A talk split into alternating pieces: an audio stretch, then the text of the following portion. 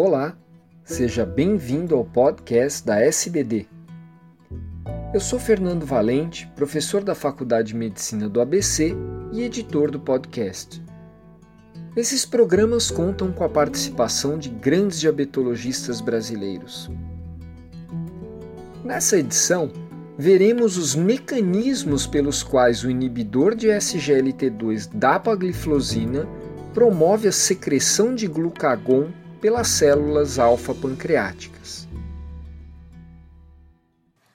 Olá, eu sou João Eduardo Sales, professor da Faculdade de Ciências Médicas da Santa Casa de São Paulo e diretor do Departamento de Diabetes do Idoso da Sociedade Brasileira de Diabetes, SBD.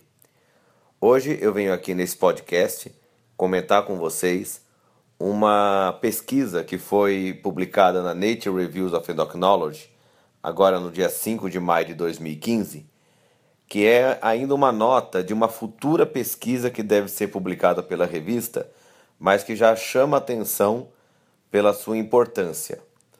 Na verdade, é, é uma pesquisa que fala sobre a importância do SGLT2 dentro do metabolismo da glicose. Como a gente sabe, o SGLT2 ele é expresso no túbulo renal com o intuito de absorver a glicose do filtrado glomerular. E no paciente com diabetes há uma superexpressão do SGLT2, fazendo com que haja uma maior reabsorção de glicose. Em cima disso, foram criados os inibidores do SGLT2, no caso aqui no Brasil a dapagliflozina, canagliflozina e a empagliflozina, justamente para que, se, para que se bloqueasse esse receptor, favorecendo o e diminuindo a glicose.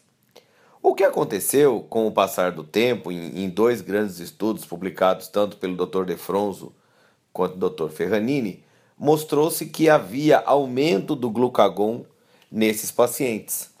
E ninguém entendeu muito bem por que, que isso poderia acontecer e se existiria de repente uma continuidade de um jejum, quer dizer, quem aumenta a excreção de glicose parece que está mais em jejum e o organismo aumenta o glucagon, ou se isso era alguma coisa relacionada com algum eixo entre o rim e a, a célula alfa que produz o glucagon.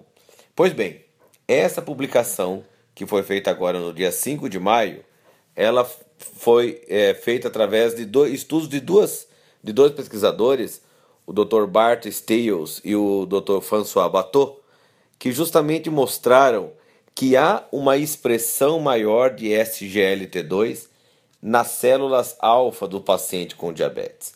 Essa expressão de SGLT2 é dado através do gene que codifica o SGLT2, que é o SLC5A2, e a expressão do SLC5A2 ela é maior em indivíduos obesos, em indivíduos com intolerância à glicose, em indivíduos magros, mas em pacientes com diabetes, essa expressão é diminuída, favorecendo então uma maior produção de glucagon. O que parece é que a menor expressão do SLC5A2, que expressa o SGLT2, em pacientes é mais baixa, em pacientes com diabetes é mais baixa, e isto favorece com que esses pacientes tenham maior glucagon. Ora, se inibe o SGLT2 do rim, também deve inibir o SGLT2 da célula alfa, favorecendo então uma maior produção de glucagon. Então, tanto o Dr. Steele quanto o Dr. Bateau, eles acreditam que, isso, que esse estudo é o primeiro a demonstrar o, essa, essa presença do SGLT2 como um regulador endócrino e não simplesmente como uma, um receptor que reabsorve glicose pronto e que isso tem implicações diretas na secreção de glucagon e nós estamos prestes a descobrir exatamente um eixo é, célula alfa, célula hepática e célula renal. Esse, esse, esse eixo célula alfa e célula hepática, favorecendo então o entendimento do metabolismo da glicose e principalmente o, o entendimento da regulação do LDL colesterol. A gente não pode esquecer que algumas glifosinas aumentam o LDL, como foi visto nos estudos de fase 3, e possivelmente isso pode ser explicado.